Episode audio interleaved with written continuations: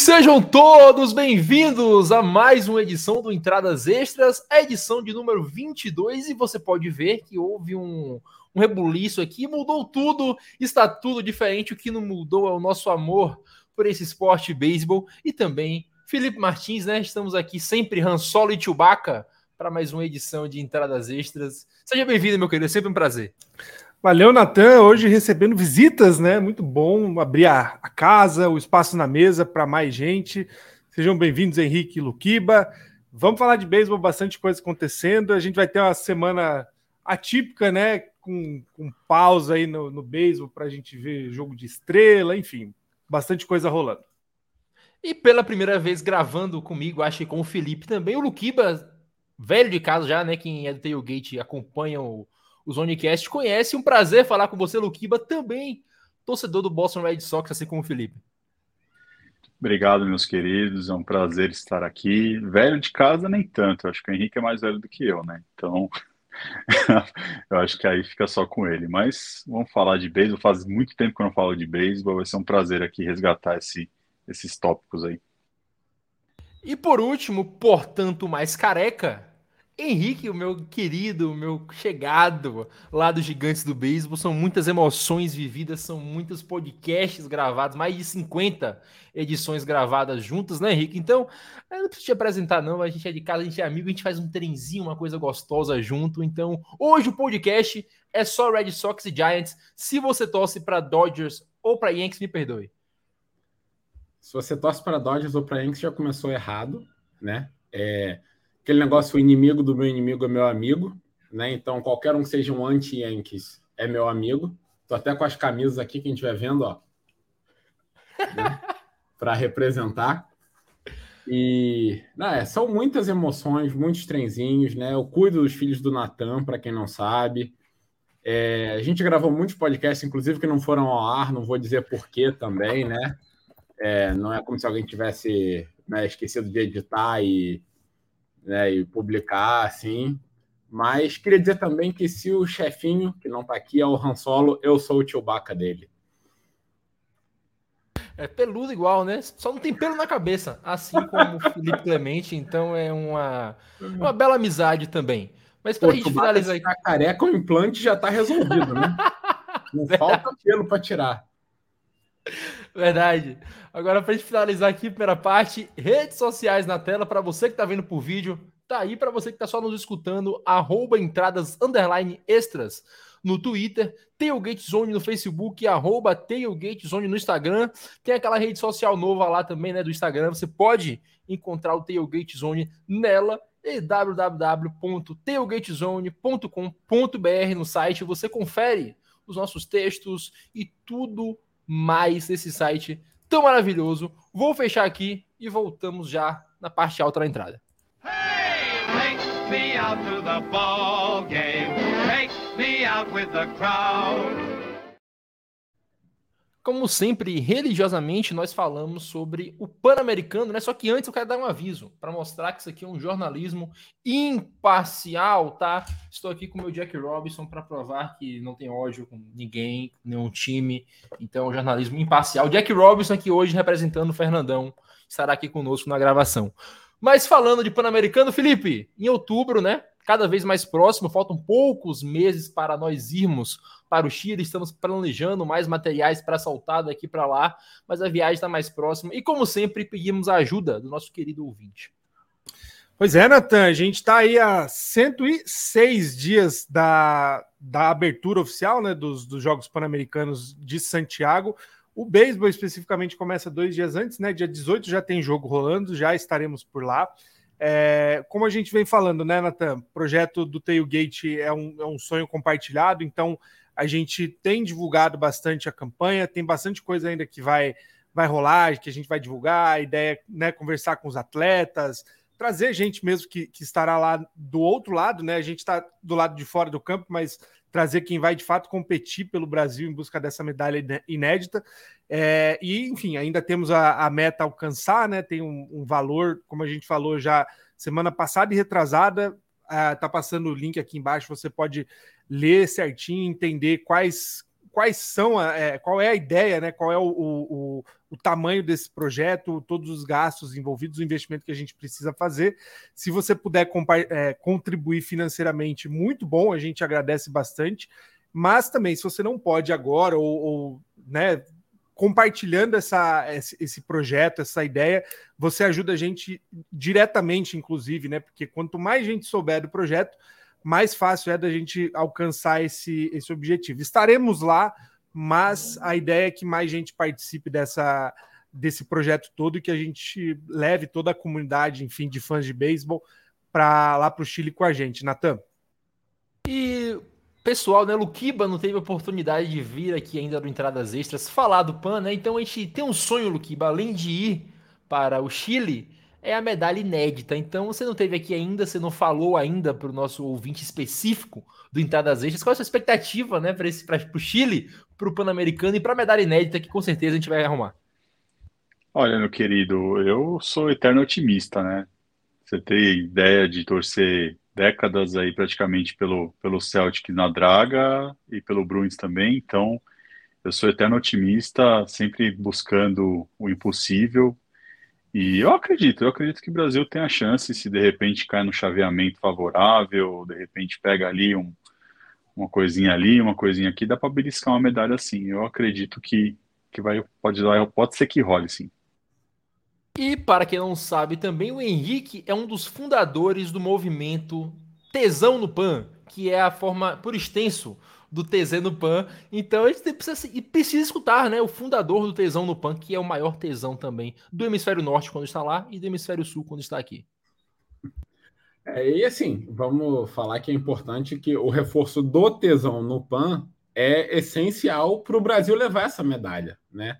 Então, você apoiando o tailgate lá, você diretamente, nem direto não, diretamente está apoiando essa medalha inédita que o Brasil vai buscar. É, e assim, sendo sincero, tem chance, né? A gente, claro que precisa esperar saírem os rosters, né, os elencos para ter certeza, mas é uma medalha que dá para buscar, dá para a gente brigar, sim. É isso aí. Agora vamos começar a falar logo de PAN agora, né? Que é a nossa primeira pauta de hoje. Felipe, temos mais três seleções classificadas para os Jogos Pan-Americanos, né? Cuba, Venezuela, Porto Rico e México. Ou seja, eu não sei contar, são quatro. Então, nesses jogos aí centro-americanos de El Salvador tiveram uma vaga que deram de graça para Porto Rico lá no final, que já seria uma vaga destinada a uma seleção que não se classificasse, seria a primeira do ranking. Resolveram dar para Porto Rico, para a República Dominicana, no caso, confundi, porque eles não tiveram como jogar todos os jogos, né? Foram mais de um dia com jogos adiados por conta da chuva, como você falou. Então, conta um pouco para a gente aí dessa passagem dos jogos centro-americanos do Caribe. É bem resumido, Natan, é exatamente isso que aconteceu, né? A, a edição dos Jogos Centro-Americanos do Caribe desse ano foi em El Salvador e praticamente todos os dias à noite choveu, né? Então, a, em geral, a, a rodada acabava mais cedo, né? A, a casa deixou o jogo de El Salvador por último, né? Para que as pessoas pudessem é, acompanhar a torcida, né? Pudesse participar.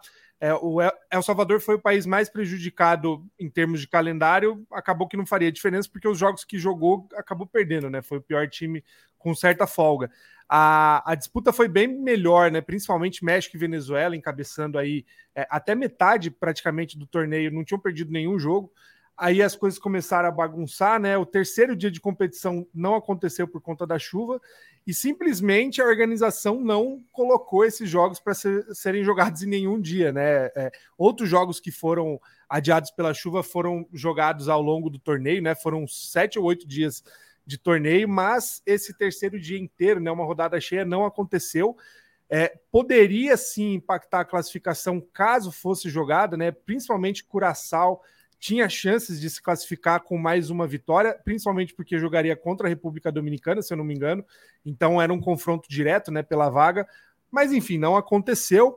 E aí, de novo, né, a organização é, do beisebol na América Latina fazendo coisas esquisitas, né? Para quem acompanha sabe que as coisas são bem bagunçadas. Lá atrás eles tinham anunciado que provavelmente a última vaga seria é, por meio de ranking, né? Do ranking da, da Confederação Mundial de Beisebol e Softball, que hoje seria Estados Unidos, né? Os Estados Unidos não participou de nenhuma classificatória, é, outra, né? Não participou dos Jogos da Juventude, não participou do, do, do classificatório pan-americano, é, tinha grande chance de cair no colo, né? Ser convidado para participar do torneio, mas não foi. No último dia, né, de torneio, que seria aí a disputa para para as medalhas mesmo, né? Para ver quem ficaria com, com, enfim, ouro, prata no torneio não teve todo todo todo o calendário de jogos e aí a organização simplesmente decidiu que México foi o melhor da primeira fase, então México ganha ouro, Cuba ficou com a medalha de prata, né? Seria a disputa da medalha principal. Venezuela ganhou o bronze e a República Dominicana recebeu de presente a classificação para os Jogos Pan-Americanos. Né? É, agora a gente tem as oito é, seleções definidas, já como o Henrique falou, não temos informação sobre elenco. Muito provavelmente dos, desses quatro países meio que repita o que foi do, dos Jogos Centro-Americanos e do Caribe. O Brasil vai sair a listagem final no dia 23 de agosto, mas coisa que também a gente já vem falando aqui há muito tempo, existe uma lista de pré-convocados de 60 e poucos nomes para cada seleção e os países podem fazer movimentações, né? O que não pode é adicionar um jogador depois da lista de pré-convocados. Então, é, certamente o, o, o, time do Brasil vai estar entre esses nomes, que inclusive a gente tem no nosso site, né? A listagem, você pode conferir lá. Um último detalhe, Nathan, que, que enfim, pipocou né, do, do, do último, do último Pan-Americano para agora, a, os três últimos times que ganharam medalha, né? É, não vão participar dessa, dessa edição. Então, Porto Rico tinha vencido ouro ficou nessa classificatória dos Jogos Centro-Americanos. O Canadá caiu no outro, no outro classificatório que aconteceu na Argentina, tinha vencido a, a, medalha de prata, não vai participar. E Nicarágua também não vai participar, também não conseguiu classificação nesse último torneio. É, é difícil, né? A gente está vendo aí pelo menos três países que estão sobressaindo: México, Venezuela e Cuba estão vindo com bastante força para a competição. O Cuba dispensa comentários, no caso, né? É o, é o grande campeão do beisebol na América Latina, mas Venezuela e México, por terem ligas profissionais muito bem estruturadas, largam bastante na frente, principalmente em relação ao Brasil, né? Então, é, a, a, parte preparatória do Brasil está sendo bem intensa, ainda tem pelo menos uns cinco ou seis dias de treinamento conjunto. Vai ter um período de, de amistosos, como a gente comentou aqui em outros episódios. Provavelmente no entorno aí do feriado de 7 de setembro, a seleção do Chile vem para o Brasil para uma série de amistosos contra a seleção brasileira, né? Fiquem de olho nas nossas redes sociais, que certamente a gente vai ter a divulgação quando tiver tudo confirmado. É isso, né? Agora a gente fala um pouco sobre os jogadores do Brasil pelo redor do mundo, como bem dito na coluna Nosso Beisebol do mestre Felipe, né? Jogadores que sua grande maioria estão na lista dos pré-convocados para integrar a seleção no PAN. Então a gente começa falando com jogadores que estão jogando já em um nível mais avançado estão jogando fora dos Estados Unidos, né, Luquiba? A gente tem o Botakahashi, lá no Japão, André Rienzo no México, Leonardo Reginato no México e o Thiago da Silva também no México. São três jogadores lá no México, né? O Rienzo não teve um começo tão bom como se esperava dele, mas aos poucos vai se recuperando ainda longe do que a gente espera do Rienzo. O Reginato, por sua vez, é o melhor jogador do Brasil, provavelmente no mundo hoje, em, em termos de desempenho, né? Tá jogando muito o Reginato, bateu um walk-off ontem no dia 5 do 7. Então, é um dos caras que mais vem rebatendo lá no Águas Calientes, um dos caras que mais vem rebatendo na Liga Mexicana. O Takahashi vem sendo cada vez mais utilizado no Japão e o Thiago da Silva também com boas atuações lá pelos Generales e Durango. Exato, eu confesso que eu não acompanho muito, tive uma ajuda colinha aí do nosso querido Felipe Martins, mas os números são, são bons mesmo, né? O, o Takahashi, ele tá pelo menos em, em junho, né? Ele jogou cinco partidas, é, 5.2 entradas, com quatro rebatidas cedidas, três corridas merecidas, dois walks e seis strikeouts. Para um, um, nível que ele joga, né, de estar tá sempre entrando no final dos jogos, em situações é, importância, né, do bullpen. Então são números bem interessantes, né, para uma liga japonesa. A gente teve também o Thiago da Silva, que jogou quatro partidas, foi 20,1 entradas arremessadas, 21 rebatidas cedidas, nove corridas merecidas, sendo uma delas por home run, seis walks e nove strikeouts. São números também bem fortes né, para o Thiago. Aí você falou do, do Renzo, sim, o Renzo está né, um pouco mais instável, né? Ele teve 16.1 entradas arremessadas, 20 rebatidas, 17 corridas cedidas, né? Acho que é um número um pouquinho mais elevado. Dois home runs, né, dessas corridas. Ele está com 14 walks, em compensação 21 strikeouts, né? Então está mostrando que ele está buscando strikeout, e é por isso que acaba tendo número elevado aí de walks. E o Reginato, que você já cantou aí a bola, né? Ele teve 80 idas ao bastão, com 30 rebatidas, 15 corridas anotadas, 16 impulsionadas, 2 walks e 11 strikeouts. Ele está com uma média de quase 40% né, no bastão, está com 37,5%. Ele está com uma média de base de 45% e um slug de 40 e poucos por cento também. Tá? O número dele está digno aí de All-Star de MLB.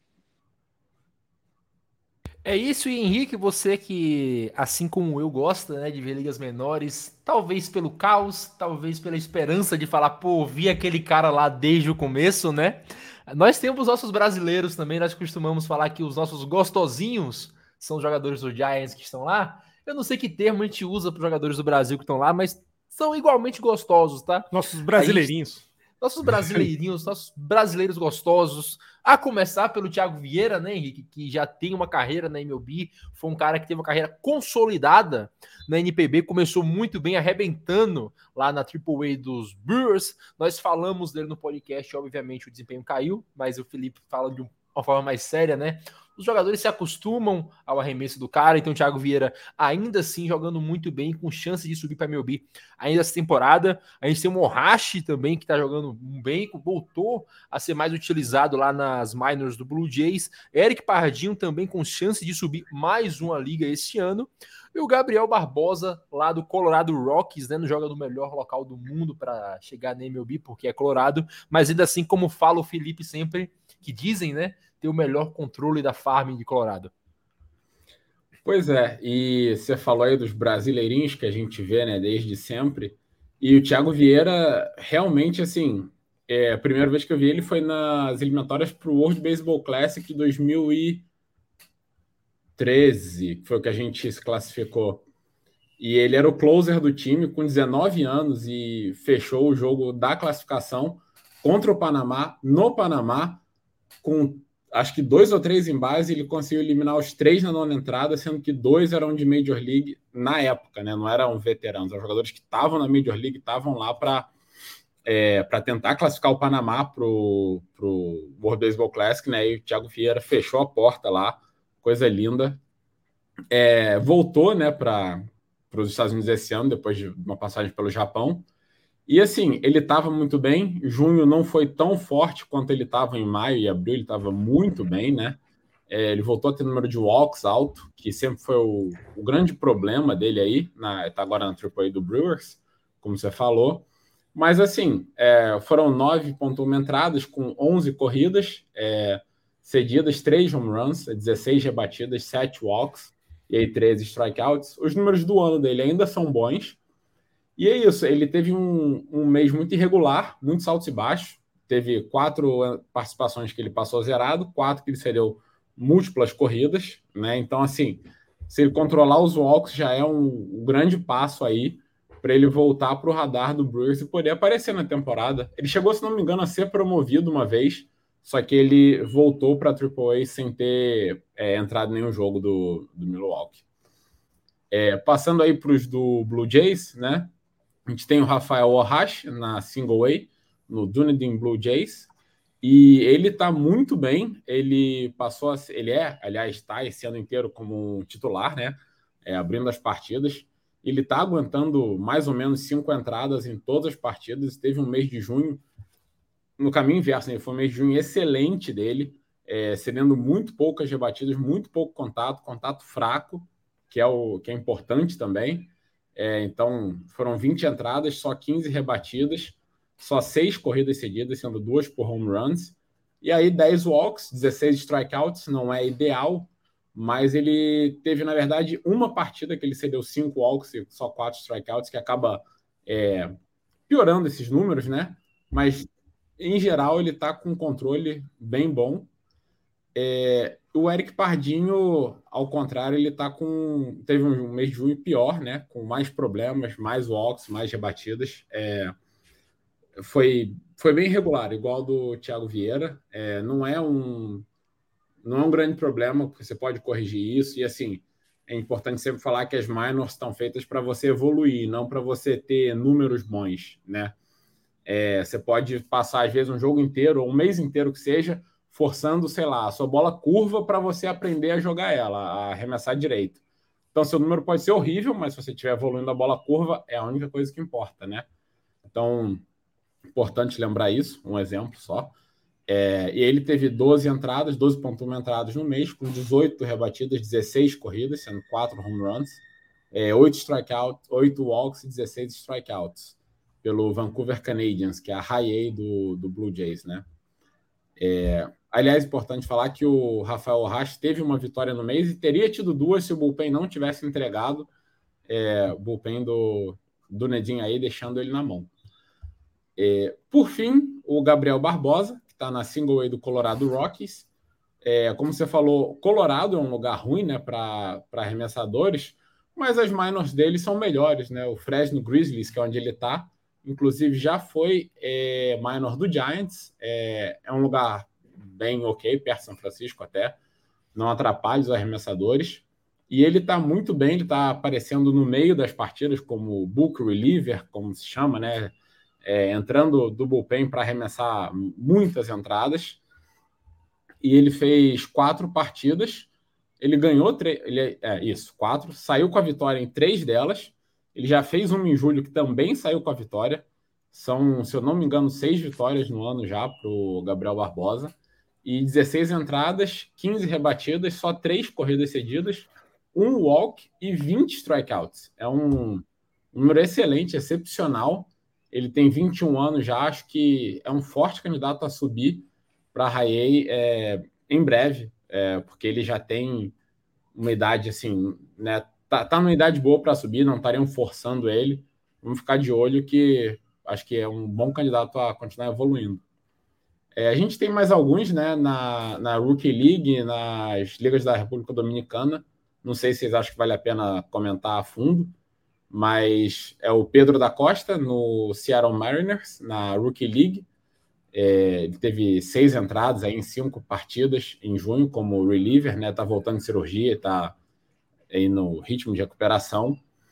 É, e aí na República Dominicana tem o Kim Mosako, do Dodgers, o Emanuel Madeira no Chicago Cubs, o Sullivan Ribeiro no Oakland Athletics, o Matheus Leles também no Oakland e o Gabriel Gomes no Cincinnati Reds. É isso, né, Felipe? Até ia lhe chamar para falar da Rookie League, já que você é o nosso Mr. Brasil, botar aquela roupa lá do Vai da Van e vestir a camisa do beisebol nacional, né? O Gabriel Gomes, que foi o que o Henrique falou por último, aí segue destruindo, segue sendo provavelmente o brasileiro com os melhores números lá, né? Então conta, já que o Henrique já citou os nomes, conta pra gente um pouco a história desses caras aí da, da Rookie League que podem chegar na, Major, na Minor League e, consequentemente, na Major League daqui a alguns anos. É um processo, né, Natan? Todo jogador que vem aí do, é, de, de contratos internacionais, né? Então, em geral, os latinos, né? Eles passam por esse processo, né? Acabam sendo contratados pelas franquias, é, um, dois anos pelo menos na República Dominicana e começa a escadinha, vai para o Arizona ou para é, não lembro onde que é a outra liga, acho que na Flórida, né? É, antes de fato entrar no, no sistema das ligas menores. É natural, como o Henrique falou, não é, é o processo não, não exige, vamos dizer que o cara seja o melhor das estatísticas, é sim uma liga de desenvolvimento, né? Até essa semana saiu uma a, a informação, né? O Alec Manoá do Blue Jays tinha sido rebaixado, vamos dizer, da, do time principal direto para as ligas de calouros, né? É, o primeiro jogo dele ele foi desossado aí por, por caras com 18, 17 anos, que é bizarro, né? Um arremessador que brigou aí por, por Sayang no passado e aí esse ano começa a levar paulada de gente que acabou de jogar. Mas aí foi, foi descrito justamente isso. Não, não se preocupar muito com, com a estatística do jogo, porque, em geral, principalmente para arremessador, né? Que é o que a gente mais tem lá, são caras que estão desenvolvendo arremessos, né? Então é, a ideia é que quanto mais amostragem tenha, melhor. O cara vai ceder muita rebatida, vai tentar ter um pouco de dificuldade para acertar a zona de strike. É, e aí vale sim o destaque né, dos que estão indo muito bem, principalmente em Omosako, né? Teve um jogo mais ou menos, mas tem sido o mais sólido. E no ataque, principalmente, como você falou, Gabriel Gomes tem sido grande destaque do Brasil, né?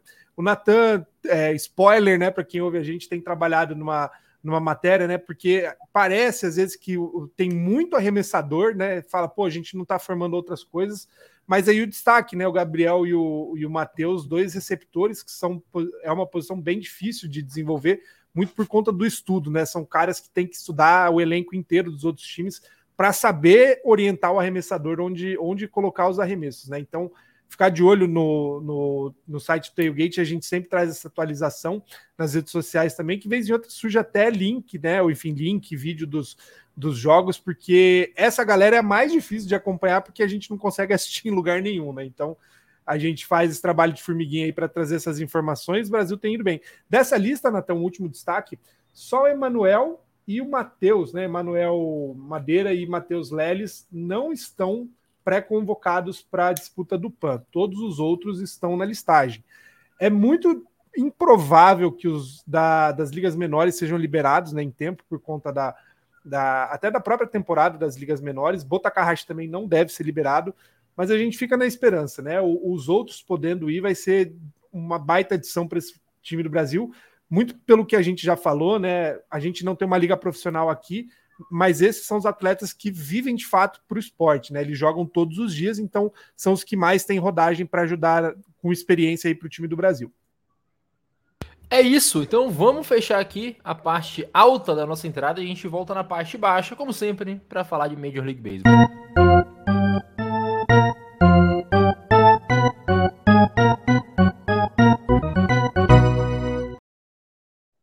Só, chegamos na parte baixa da entrada e agora a gente fala dos caras da atualização da MLB, né, do top 100 prospects da liga os caras que vão chegar em breve, ou talvez não, talvez boostem né, daqui para lá, mas são a atualização de meio temporada dos melhores calouros, melhores prospectos que as franquias têm para o seu futuro. E eu não vou começar chamando por ordem do melhor o menos melhor dessa, dessa lista, mas começando falando dele, né, Luquiba? De acordo com os scouts na época, o novo Brandon Crawford, o cara foi draftado lá em 2021, na quarta escolha do draft.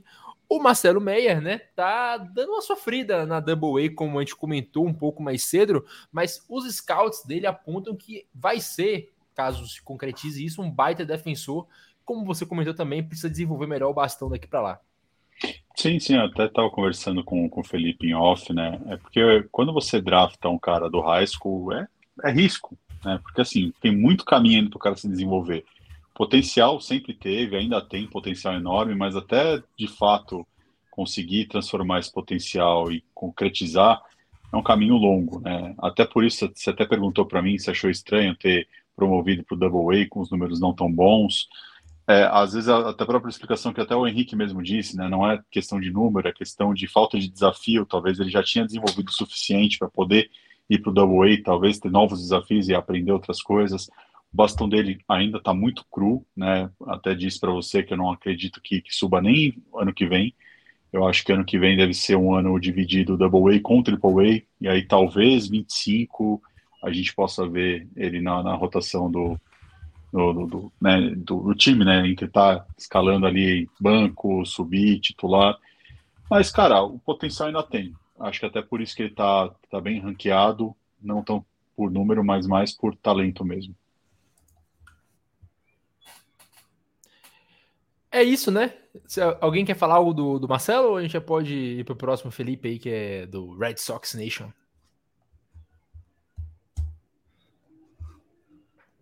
Não, então vamos pro próximo, né?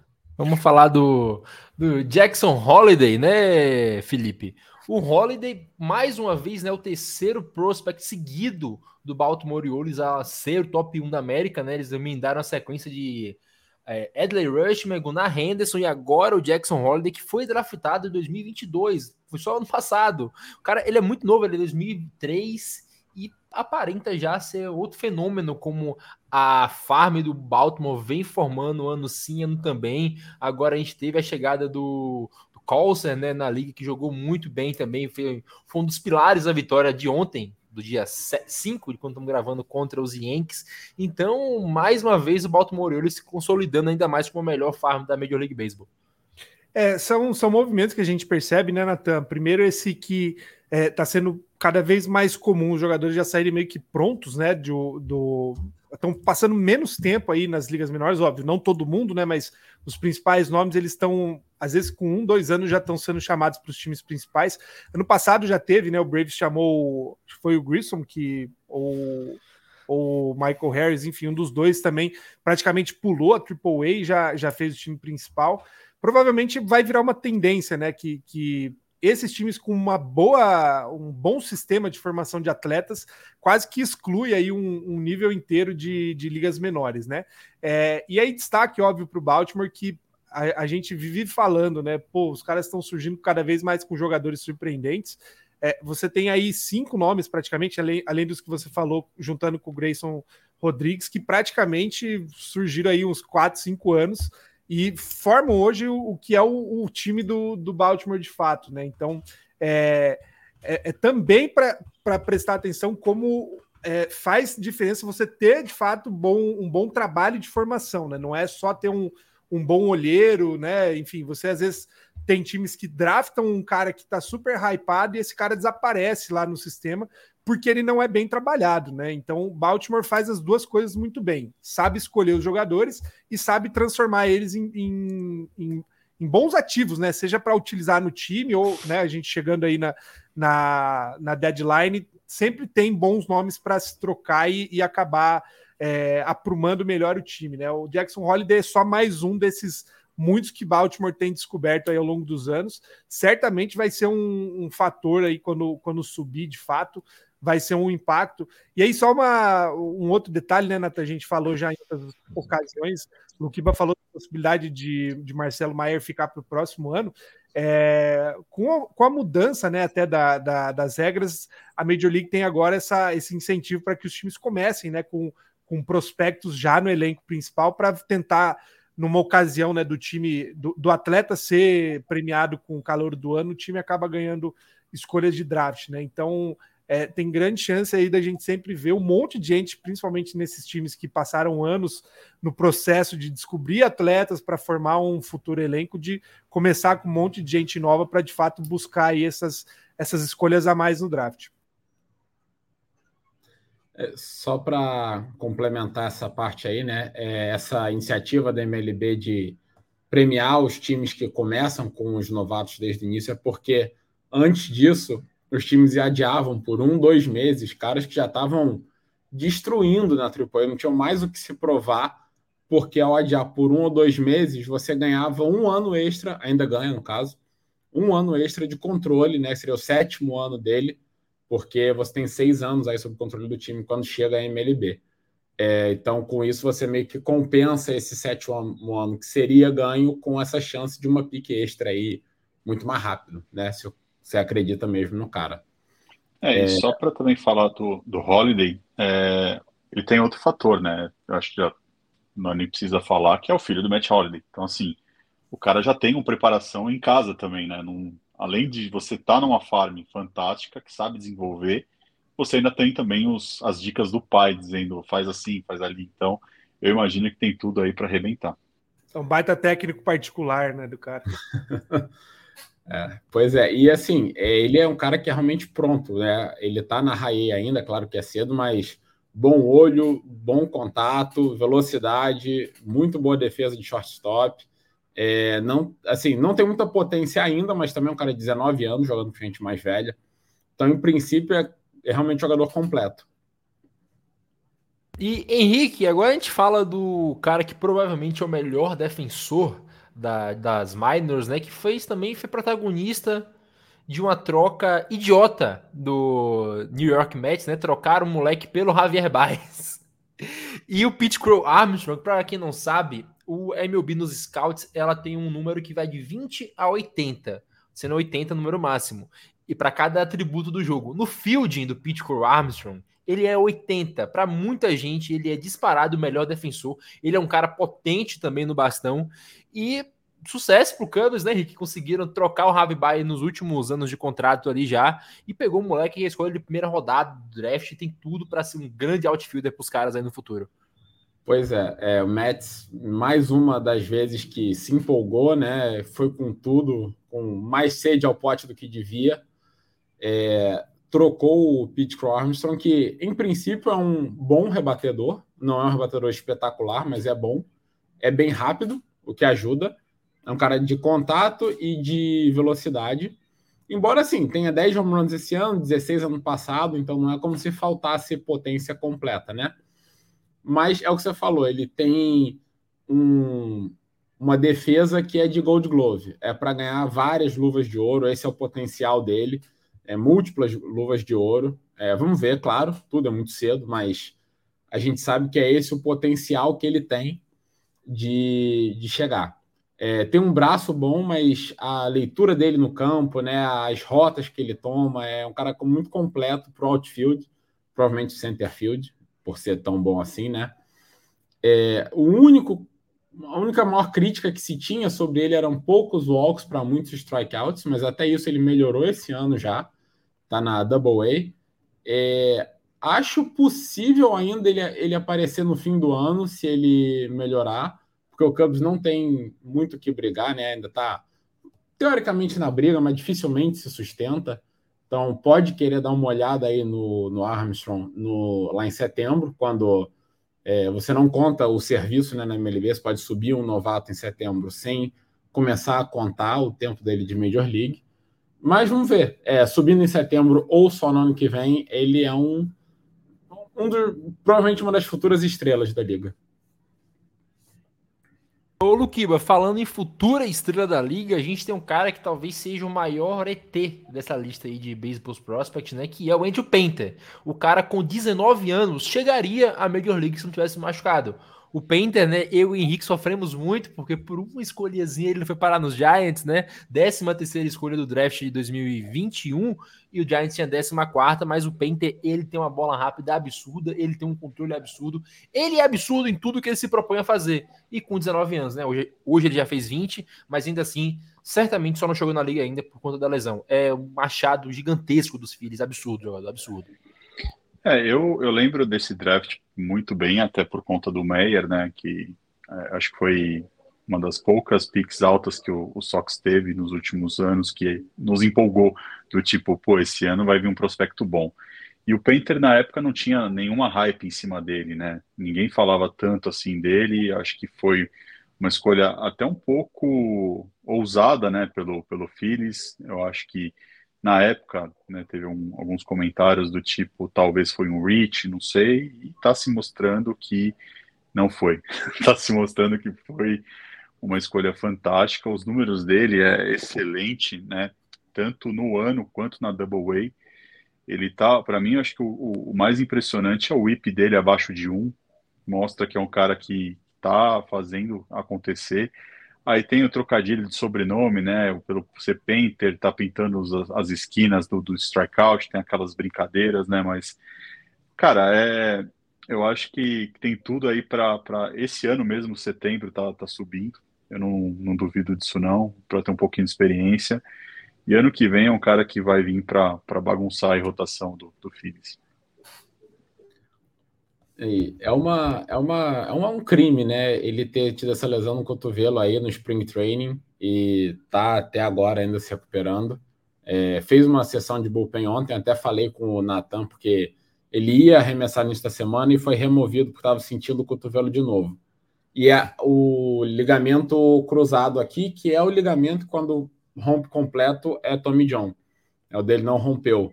Então, assim, você fica naquele medo, né? Ele tá, você tem que tratar com todos os cuidados do mundo ali, botar num, numa redoma de vidro, porque se esse ligamento romper, é mais um ano inteiro, ou um ano e meio, às vezes até dois perdidos para Tommy John.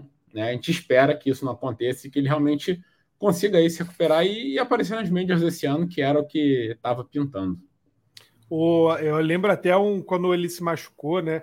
É, algum. Acho que um perfil que cobria, que cobre os minors do Red Sox falou, né? Que deve ser uma sensação muito assustadora você ter um cara tão bom é, o risco de você pôr ele em jogo para ele machucar, né? É, realmente é uma, uma lástima que praticamente um ano inteiro de, de, desenvolvimento que poderia ter desde cedo começado, né? Que diferença isso faria, inclusive, para o Phillies, né? Que, que, tinha uma expectativa dele subir, subir logo cedo e, enfim, por conta de detalhes, né? A gente fala que a Tommy John, para muitos casos, ela acaba sendo a, a, a trava que, que destrava, né? O cara às vezes ganha até mais confiança para não coisas que ele costumava tentar fazer, que tem essa restrição por conta de eventual lesão, a Tommy John às vezes acelera esse processo dele não ter um, uma possível lesão, porque ele já operou, né? Cada vez mais cedo os caras estão fazendo. Mas também os que nunca fizeram fica nessa expectativa de pô, forçar um pouco mais, pode ser que história, né? Vamos ver se logo, logo volta aí ao, ao, ao total potencial para poder jogar o, o Painter aí no, no Phillies. E outro cara que nasceu nesse mesmo ano, ginco ano de 2003, o, o Felipe, é provavelmente o prospecto mais hypado da história, prospecto internacional, né? O cara é o maior bônus de assinatura da história dos Yankees, que é o Yasson Domingues. O cara assinou por 5,1 milhões de dólares. O cara já era comparado a Mick Mantle, a Mike Trout, a tudo isso, claro. Eu nunca acho que isso é uma coisa boa para um prospecto, mas ainda assim, nos primeiros anos ele correspondeu, né? Essa temporada ele está muito abaixo na média de rebatidas, mas ainda continua potente, como se esperava que ele fosse, mas ainda assim precisando melhorar para chegar no que vem ainda mais uma torcida tão chata e exigente como é a do Yankees. Né? Ele vai chegar provavelmente em 2024 e talvez se ele ficar que nem o Volpe assim, rebatendo um pouco, a galera pegue mais no pé dele, por, pelo que se espera do Yasson Domingues. É, o grande problema, né? E aí o Luquiba tá, também poderia falar sobre o fato de você estar tá em franquias tão chatas, né? De torcida tão, tão incessante, faz com que o cara tenha uma carga ainda maior para se desenvolver, né? A gente falou isso quando o L de la Cruz foi subir, né, Natan? Que pô, o cara vai ser colocado em quarto para rebater, mas pô, numa, numa franquia que não tem pressão, dá espaço para ele conseguir se desenvolver com calma, né? O Volpe subiu esse ano, no primeiro jogo os caras já, já viram a jogada dele parecida com a, com a do Derek Jeter, falou caramba, né? Pô, ó, ó a pressão, o cara entra no jogo já, primeiro jogo já tá com essa, com essa carga toda, né? Então, é, esse é um, um, fato que atrapalha em, em partes a, a, formação dos atletas, mas a própria escada, né? Conforme eles vão avançando de um nível para outro, vão, vão agregando aí um pouco, um pouco mais de desafio. É, os rebatedores principalmente, né? Porque vai com, cada vez mais enfrentando arremessadores com mais tempo, né? O, o, os arremessadores levam às vezes um pouco mais de tempo para desenvolver. Então são caras que estão aí há dois, três anos já no mesmo nível que apresentam um desafio muito maior para o rebatedor que acabou de chegar. Eu acho que, que o Domingues não é, tem, tem ainda tempo, né? Tem espaço para desenvolver. A, a cultura do Yankees aos poucos tem mudado, né? Eles pararam de queimar prospecto a rodo para ter os jogadores prontos, tem focado também em trazer gente da base como sei lá, 5, 10 anos não estava sendo, né? Então, Domingues, até pelo próprio Volpe ter, ter tido esse espaço no, no elenco principal do Yankees numa posição tão, tão primorosa, né, como shortstop, o Domingues pode ficar tranquilo que tempo vai ser dado, né? E mesmo que não seja no Yankees, né, se for envolvido em troca, ainda assim tem tempo para desenvolver bem. Ô Henrique, agora a gente fala do melhor prospecto de arremessador canhoto da liga, o melhor prospecto de arremessador da história do beisebol, futuramente 10 vezes Young, 7 vezes MVP, 8 vezes campeão da World Series, Kyle Harrison, Henrique. Eu falo sem clubismo algum, tenho relação com ele, mas assim como o Painter, né, dadas as devidas proporções, o Painter chegou ainda um ano antes dele na, na, na verdade, eles começaram junto, né? Porque o Painter foi draftado em 2021 e o Harris em 2020. Então, o Harris não teve temporada para jogar de calouro. Começou no mesmo ano que o Painter, né? Então, de idade, o Harrison é um pouco mais velho, mas de tempo jogando é a mesma coisa. O Harrison, desde que chegou na Minor League, é o segundo jogador com mais strikeouts. Ele é uma máquina de strikeouts. A única coisa que ele peca ainda é controle, né? Mas já tá ali na Triple A dos Giants para chegar em breve na liga. E falando-se brincadeiras agora para muitos torcedores e scouts dos Giants ali analisam como o melhor prospecto da história do Giants em questão de arremesso. Inclusive compararam o Harrison ao Mad Boom, né? Ele falou que era um orgulho, mas ele queria ir com calma ainda. Pois é, e assim, é, isso aí só exemplifica mais uma vez o problema de se botar todas as expectativas num cara, né? Como o Yankees fez com o Ração Domingues. Yankees é o maior exemplo de como não se tratar prospects, porque todos eles são próximos de Eric Jeter, Mickey Mantle, Yogi Berra, Baby Ruth, por aí vai né? É, no caso, o Kyle Harrison tá fazendo valer por enquanto. É, realmente, assim, desde o Mad Bom é, é, inquestionável que ele é o melhor prospecto de arremessadores, mas é, é, o que você falou, o problema dele sempre foram os strikeouts. Ele até chegar, até esse ano, né, ele até a Double A, que foi ano passado, ele dominava, mesmo com o número de walks alto, ele tinha strikeouts absurdos, era coisa de 13 por 9 entradas, é, era espetacular. Esse ano ele continua com esse número de strikeouts absurdo, mas o que eu tenho visto muito dizer é que ele está sofrendo com a zona de strike automática da AAA, porque isso realmente muda completamente a zona de strike. Né? É, pode até ser mais justo, mas o, ninguém está acostumado a lidar com ela. E ele é um cara que gosta muito de arremessar no topo da zona, que é um lugar em que juízes, né, os árbitros, normalmente dão o strike, mas as, as, na automática, enfim, né, ela tá ali. É uma linha imaginária. Se não der, não deu. E ele está sofrendo com isso. Mas é, é algo que faz parte, é algo que, em princípio, não está na Major League, né? Então a gente continua esperando ele manter esse nível, manter o desenvolvimento dele. E aí provavelmente aparecendo que vem. É, não está com cara de vai aparecer esse ano, talvez no fim do ano, mas acho que ano que vem é uma certeza que ele entra no Spring Training como forte candidato aí a, a ser um titular da rotação já.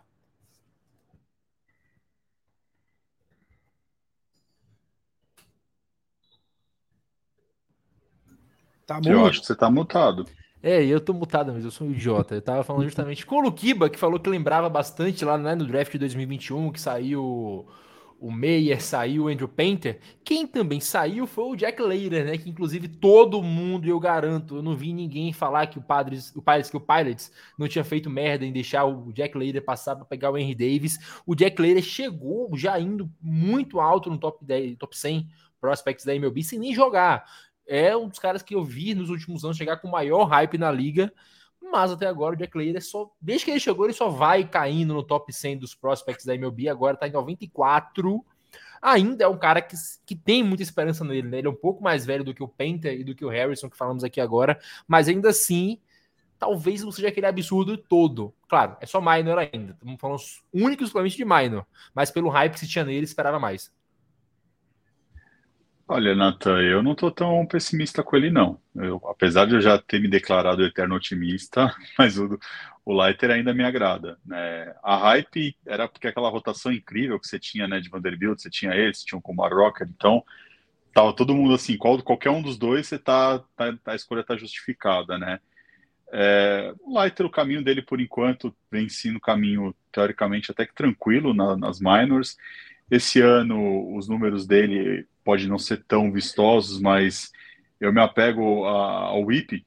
Para mim, eu acho que é o número que mais mostra a evolução do, do, do, do dele e o WIP dele não está tão alto assim, 1.42, né? Ele está na mesma, quase na mesma proporção que o, o, o Kyle Harrison, que vocês tanto elogiam, né? Então eu não acho que, que ele está com tantos problemas assim. Ele está com contagem de, de entradas, tanto que até o, o Texas tirou ele do último start, colocou ele na liga de desenvolvimento, provavelmente deve estar com receio aí de alguma lesão, alguma coisa do tipo. Eu não estou tão preocupado com o talento, porque o talento sempre teve. É, eu acho até saudável que, que caia mesmo para 90, 90 e tantos, porque aí abaixa um pouco a expectativa, até porque o Rangers está dominando aí, então é, deixa ele lá desenvolver com calma, que ele é um cara que, para mim, ainda vai subir, ainda vai ser cara para brigar para Sayang também. O ao mesmo hype que vocês estão sem clubismo no, no Harrison, eu tô no, no Leiter. Eu gosto bastante dele. E só para dizer que, falando aí do problema do hype, né, esse é um ótimo exemplo. O Rangers achou uma boa ideia botar ele de cara na Double A. Né? Para que testar antes dois jogos, três que fosse, né? No nível mais baixo e ver como ele se sai. Aí tá, tá sofrendo, mas também acho que ele tem que evoluir ainda. E mais um filho aí de jogador consagrado, né? O Al Leiter, que foi All-Star e venceu o World Series, né? É, mais um que cresceu aí em volta da Major League Baseball. É, os últimos dois drafts foram fantásticos com isso, né? O, o 2022, acho que nas dez primeiras rodadas teve três ou quatro filhos de, de jogadores, e 21 também teve alguns, né? É bem engraçado quando a gente começa a ver que a gente tá velho nessas horas, né? Que você fala, pô, eu acompanho a carreira do cara, o filho do cara já tá chegando aí na liga. É isso. E, cara, ô Felipe, talvez eu comentei bastante com o Henrique desse cara na época. E eu acho que dos. Desde que eu assisto beisebol, ou talvez desse século, de muito tempo, seja o cara que tem o potencial para ser o mais absurdo, que é o Ethan Salas do lá do San Diego Padres, né? Claro, ele tá jogando Padres, ele tem a grande chance de ser amaldiçoado daqui para frente. Mas ainda assim, foi um bônus de assinatura de 5,6 milhões, o cara com 16 anos. Já chegou jogando muito bem na Rookie League, batendo home run, e tá prospectado para subir ano que vem já para Major League é esperado que o Ethan Salas chegue na Major League com 18 anos. Isso é um absurdo. Ele tem 17 anos, tá jogando muito. É catcher, o que aumenta ainda mais o absurdo, né? Porque é um cara que precisa se desenvolver mais, tanto quanto um pitcher, desenvolver muito. Mas o Ethan Salas, apesar disso tudo, e é, é esperado que chegue em breve na Major League. O cara, ele é um absurdo. Já tá figurando no top 50 da, do, do ranking. É, ele, ele já, já, já tinha o hype logo na janela, né? Acho que se, ele, se eu não me, engano, ele foi o número um né, dos, dos prospectos de 2023. É, e, enfim, a, o Padres, óbvio, abriu mão de muitos prospectos nos últimos anos aí pra, pelas trocas que fez, mas é, também é um sistema que se destaca pelo, pelo volume né, de jogadores que têm sido formados lá é um time que está vindo de baixo aos poucos também, né? E o fato do, do, do, Salas ter a oportunidade de ter contato com arremessadores de ponta, né? O, o, próprio site da Major League destaca ele, o fato dele trabalhar com, com um cara como o Darvish, né? Que, tipo, você vai ver uma infinidade de arremessos, né? Então, é, para todo o processo de formação, como a gente falou pro, no caso do Gabriel Gomes, né? De ter que estudar muita coisa, você estar num, num, num, elenco aí ou numa franquia que te apresenta jogadores tão bons, né? De, de, de várias, várias idades, né? Você tem desde um Fernando Tatis e um Soto que acabaram de começar, mas você tem caras mais veteranos aí no jogo também, que é, essa mistura toda acaba sendo super positiva para os jogadores em formação, né? É, de novo, o prospecto sempre tem um, um tempo aí de trabalho. É, o, o, próprio fato de, de quando você vê um prospecto chegar na liga, ele dá aquele, aquele boom, né? Como foi o L de la Cruz, os primeiros jogos, aquele. O cara põe fogo no jogo, às vezes dá uma queda logo em seguida, né? Normal. É, beisebol é um esporte de, de muita. É, por, por, ter muito, muito tempo, né? Muitos jogos por, por dia, às vezes o cara tem altos e baixos, mas é prospectos quando são muito hypados desde o começo e, e, bem trabalhados, eles tendem sim a ser bons jogadores no assim que, que consegue se estabelecer nos elencos principais. Só para dizer que o Ethan Salas não foi nem para a Rookie League, não, já foi para Single Way. É, o Padre foi com tudo nele e, e ele não está com números espetaculares, mas está com números decentes, é, conseguindo bastante walk, não muitos strikeouts. E, cara, ele tem 17 anos, é, é, surreal. O cara não pode beber nem no Brasil, que dirá nos Estados Unidos, né, que é 21 só. É, ele, vai tá, ele vai estar tá na Major League ainda sem poder beber. Vai, com certeza. Pô, Ganhou dinheirão, pode, mas né? não pode gastar, né? Eu acho que ano que vem é cedo para falar de Major League para ele, mas assim, daqui a dois, três anos, como catcher mesmo, ele tem chance. Fiquei esperando para ver se não tinha travado, né? Mas é isso, Henrique. O pessoal do, do Padres comenta muito que ele vai chegar cedo. Eu fui perguntar ao Vitor Salviano, né? Porque eu não botei fé, ele falou que tem gente que espera, mas a liga bota ele um pouco mais para frente, né? Mas Vamos esperar para ver. Eu acho que também é muito cedo para ele chegar, mas a galera do Padres tem esperança que ele chegue mais cedo do que do que o resto do mundo espera, né? Mas é torcedor, então a gente não, não leva isso tanto em conta. Agora, para a gente finalizar o nosso podcast aqui hoje, vamos falar da, da finalização né, dos elencos do All-Star. Falamos um pouco na última semana dos titulares, e agora foram selecionados os pitchers e os reservas Começando aqui pela Liga Americana, Luquiba. A gente tem Félix Bautista, provavelmente o melhor closer da liga essa temporada. O Enier Cano também do, do Baltimore Orioles. Luiz Castilho do, do Seattle Mariners. O Emmanuel Kleiser do Cleveland Guardians. Garrett Cole do New York Yankees. Nathan Elvaldi, o querido de vocês aí lá do Texans Rangers. Sonny Gray do Twins. Kevin Gausman, o maior pitcher da história lá do Blue Jays. Kenny Jensen do Red Sox. George Kirby do Mariners. Michael Lorenzen do Tigers, Shane McClanahan, o Sayang lá, né, do Tampa Bay Rays, Shohei Otani dos Angels e Framber Valdez dos Astros. Vai destacar Otani mais uma vez indo ao All-Star como rebatedor e como pitcher. Só não concordo você falar que é do, do Blue Jays. Tem um homem ali atrás do, do, do Martinsky, pelo amor de Deus, né? Aí você tá ofendendo, né? Eu sou, eu sou maluco pelo Kevin Gausman. Não, cara, eu, acho que não tem muita surpresa aí no, no elenco da, da, Liga Americana. É, os, os closers são esses mesmos que estão se destacando. Eu acho que até uma grata surpresa o Kenny Jensen, né, que parecia que estava numa espiral negativa ali no, no, Dodgers, e aí de repente parece que está se reinventando numa liga que normalmente, numa divisão que normalmente não é favorável, né? Tudo bem que você teve Mariano Rivera dominando anos e anos, mas normalmente a, a, o East Moi, né, os closers. Então a gente não estava tão otimista assim, está tendo uma temporada boa. Eu acho que tá justo aí a, a, convocação de todos esses nomes aí. Só com, com, com ênfase em Sonny Gray, que é um cara que do nada voltou a, a, a jogar no nível que ninguém esperava jogar. Uh, e Felipe, uh, os jogadores, né, a line-up do, da American League, a gente tem o Salvador Pérez pela oitava vez, né, do Kansas City Royals, Adley Rushman são os catchers reserva, aí vem Vladimir Guerreiro Jr. do Blue Jays, Whit Merrifield do Blue Jays também, José Ramírez do Cleveland Guardian, o brasileiro Chetts, outro brasileiro a chegar no... É brasileiro sim, tá, segundo o Felipe. Felipe me convenceu, eu achava que não era, mas o Felipe me convenceu, então o Bo é brasileiro, confirmado também, Vander Franco, Jordan Álvares, Adolis Garcia, Austin Reis, Luiz Roberto Júnior, Julio Rodrigues, Kyle Tucker e o representante do Oakland Athletics, né, o Brent Hooker. É, time bom, time bom no papel. Já alguns provavelmente terão chance, né? O Trout já liberou a vaga dele aí para um próximo, mas é o que, o que a gente tem mesmo, né? Destaque aí para o Blue Jays conseguir emplacar bastante gente, mesmo não tendo um recorde tão, tão dominante dentro da divisão, né? Mas ainda assim, é, os jogadores conseguiram. É... E aliás, é até uma, uma, olhando para um, dois anos atrás, né, em que o Boi e o Vlad foram até melhores né, nessas, nessas seleções, tem gente um pouco melhor hoje. O time do Rangers está realmente dominando a, a, a seleção para o All-Star Game, mas a Liga Americana novamente vem com força bem pesada aí para um, um jogo das estrelas.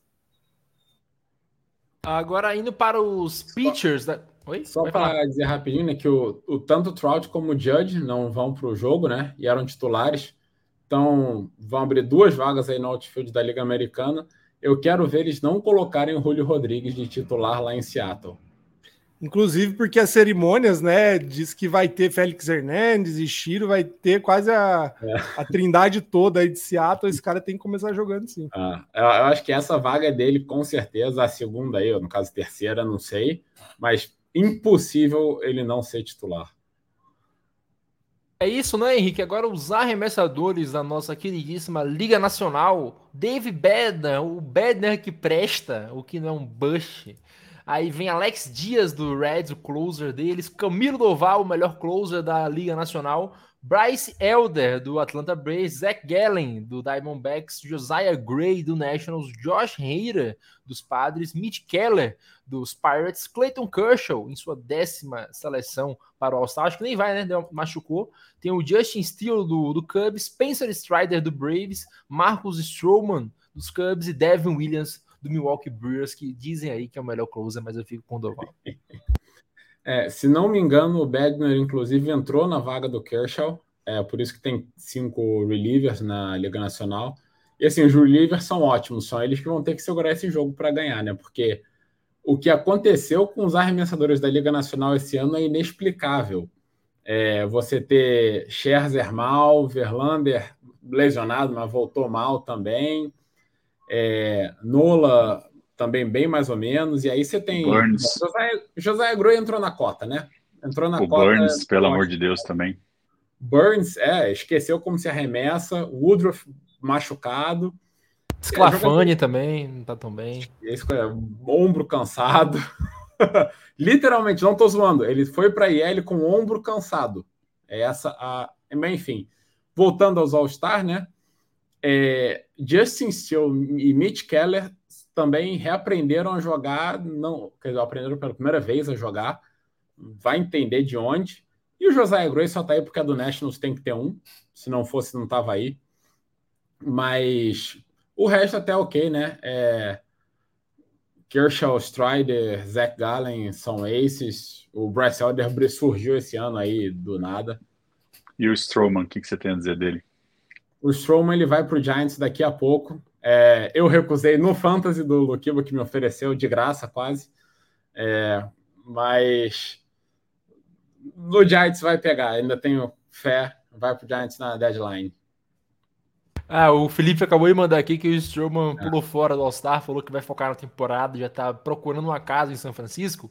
É então isso. ele preferiu não ficar ali em Sierra, passeando. Vai focar numa casa nova, numa escola para os filhos. Tá focado em ganhar o World Series, né? Tá, tá certo o Strowman, Henrique. Apoio, apoio. E para a gente finalizar aqui, ah, os reservas da Liga Nacional, Elias Dias do Rockies e Will Smith são os catchers, quer dizer, Will Smith é de 8, né? Você fala isso sempre. Mas Pete Alonso e Matt Olson são os reservas da primeira base, Ozzy Alves é o reserva da segunda base e o Austin Riley é o reserva da terceira base, David Swanson também é o reserva aí do, do shortstop. Se a gente for pegar aqui, ó, é Matt Olson, Braves, Ozzy Alves, Rave, Austin Riley, Braves. Por um ano não era todo o infilho do Braves ali na reserva, porque o Dennis Swanson agora. São oito jogadores. Atlanta jogou oito, oito nomes para esse jogo das estrelas aí, é um dos recordes, né, praticamente. Impressionante. É. E, o mais legal é que se juntar o contrato de todo mundo, não dá um, né? Porque o Braves com essa política aí de, de sequestrar familiar, né? Não dá, não dá o contrato do Rendão. E para finalizar, Nick Castellanos, Lourdes Gurriel Júnior, Juan Soto e Jorge Soler, lá dos Marlins. Esses são os times, né, meu querido Henrique? A Liga Nacional vem esse ano para vencer e conseguir o mando de campo, porque o Manfred por baixo dos panos aí tá tramando para voltar isso esse ano. Vai anunciar depois do jogo.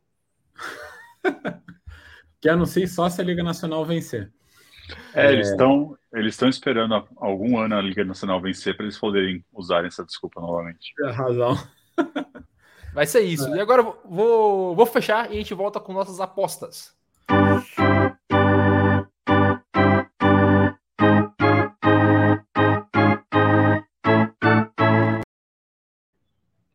Agora, apostas que semana que vem já teremos o resultado, provavelmente. Eu vou começar com o Luquiba. Quem ganha o Home Run Derby, Luquiba? Eu vou no Rutschman. Você não teve coragem de apostar nele, eu aposto. Eu falei para você que é a minha aposta. Eu acho que ele vai vencer isso aí. É, eu queria, eu queria. Eu tô, vou torcer por ele, mas minha aposta fica com o Pete Alonso, né? Não sei vocês, mas eu acho que o Pete Alonso vai vem para o tri. E você, Felipeta? Ah, eu acho que vai dar um dos cubanos, hein? Eu vou apostar no Arozarena. Pelo, pelo show, eu vou apostar no Arozarena. E um destaque, né? Acho que são três, se eu não me engano: Luiz Roberto, Luiz Garcia e Randy Arozarena. Três cubanos de Cuba mesmo, né? Não importados, mas os três participando aí no Home Run Derby. Seu safado, o Arozarena é mexicano. Ele jogou por quem no WBC? Confirmado, o Arozarena é mexicano, vai defender o México lá. Henrique, você? É só para dizer que se contar que o Vlad Guerreiro Júnior é latino e não canadense, onde ele nasceu, né? São cinco latinos no, no Home Run Derby aí. É, e eu vou então ficar com o Adolis Garcia, só para manter aí cada um apostando em um. Adolis, que está mostrando muita potência, vai ser uma revelação do, do Home Run Derby. E a match pra gente aí, Henrique, quem vai ser o All-Star do, do Jogo das Estrelas? All-Star vai ser o Otani, porque onde o Otani tiver, eu aposto nele. Vai ter três strikeouts, três home runs. Não, não dá para não vai jogar, não vai rebater três vezes. Dois home runs e três strikeouts. Pronto. É isso aí. Então, o Luquiba, sua aposta para All-Star. Cara, eu vou apostar fora da casinha. Eu vou no Josh Young do, do Rangers. Filipeta. Eu queria apostar no Otani, né, cara? Mas aí, para não ficar todo mundo apostando no mesmo. Ah... Vou no Otani, vai, eu vou, vou ser clubista, vai, vai no Otani mesmo. Acho que enquanto o Otani estiver em campo, não existe nenhum jogador mais interessante para se assistir. Ah, e eu vou apostar no Arenado, então. Na Arenado vai bater dois home runs, fazer três defesas inacreditáveis lá. Vai ser um absurdo, meu querido se vocês, Arenado. Se vocês quiserem, eu mudo, eu aposto no Camilo Doval. O Raider vai lotar as bases na nona entrada. O, nenhum eliminado, uma corrida de vantagem para a Liga Nacional. Ele entra, consegue três strikeouts e vira o. o e sai ovacionado. Sai ovacionado. Carregado de campo. É, é isso. Agora o Henrique, falou, o Henrique falou que o Pete Alonso é, o pai dele é espanhol, então é mais um latino. Então eu faço o sacrifício de, no futuro aí, namorar com Edley Rashman. E aí tem todos, todos eles latinos. É o Home Run Derby versão latina. A gente pode botar o latino para tocar, né? Hum, hoje é festa lá no meu AP. Mas sempre um prazer falar, gravar esse podcast, falar com você. Um prazer lhe receber aqui, Luquiba. Um prazer receber você em mim receber você na gente. Espero que você volte mais vezes aí para falar com a gente de beisebol. Obrigado, meus queridos. Foi um prazer estar aqui. E sim, com certeza, vamos fazer os intercâmbios, né? A gente vindo para invadindo aqui vocês e vocês também ali no nosso Zonecast. Eu acho que é uma mescla sempre interessante de fazer. É isso, né? Ah, desculpa. Não posso eu, eu, ia, é, não, eu, ia, eu ia falar de você, que você era ah, gostoso, você é, dirigiu o meu trenzinho, você controlava as minhas namoradas de bullpen, mas tudo bem, fala. Você é livre. Não, desculpa, mas não, não sou livre, eu sou o motorista, condutor do trenzinho. Enquanto o trenzinho existir, eu estarei conduzindo e cuidando dos seus filhos, que você não cuida, seu canalha. É, agora você é um homem comprometido, né, um homem apaixonado, mas seus filhos você esquece, eu estarei cuidando deles. E prazer enorme estar aqui com vocês. É, nunca tinha participado de entradas extras, né? Obrigado aí pelo convite. E sempre precisar, estamos aí. Cara, eu não, não me complica, não, não sou comprometido, não. Hein? Eu tô esperando ela voltar para mim, mas eu não sou comprometido. Mas, claro, meu coração é dela. Isso que coração claro está comprometido. Meu coração está comprometido. Pronto. Mas agora, para quem não sabe, para os ouvintes aqui, o lance do trenzinho é que em algum dia eu e o Henrique aí falamos que ia, ia juntar eu, ele e o Madison Bumgarner fazer um, uma oba assim lá no Oracle Park e aí criou-se o trenzinho. Para quem não sabe, dando o contexto aqui. Mas Felipe, sempre um prazer falar com você também aqui nesse podcast, que hoje foi mais foi mais assim do que o normal, né? Porque se junta eu e o Henrique é uma patifaria só. Eu só tenho, eu só tenho uma questão de ordem para falar que assim, você acabou de revelar que você não é um torcedor legítimo do Giants, porque chamar de Oracle Park, desculpa. Eu conheço todos os fiéis que continuam falando de AT&T. O Henrique então, olha, agora você se entregou. O Henrique falou com o Parque também. Eu, eu, me, ah, eu me rendi, eu desisti de falar AT&T todas as vezes. Ah, mas o Henrique não conta, ele é café com leite, essas coisas. valeu, Natan, valeu, Luquibe Henrique, prazer receber vocês. E vamos lá, né? Beisebol torando aí, bastante coisa acontecendo. É, vivo reforçando, né? Uma das melhores épocas para você começar a acompanhar o esporte, tem bastante informação legal, muita cara nova também no esporte, né? Fecho com um detalhe, Natão: cinco líderes aí de, de War, né? Uma das principais estatísticas é, para se medir quão bom um jogador é. Dos cinco primeiros esse ano, apenas um é norte-americano. Temos Otani, Acunha Júnior, Vander Franco, Liz Robert, melhores que Kevin Gausman. Então, o beisebol mundial aí tomando conta da principal liga. Semana que vem estamos de volta. Valeu! É isso, nos vemos na próxima semana. Um beijo, um abraço a todos, obrigado pela audiência. Compartilhem e nos ajude. Tchau!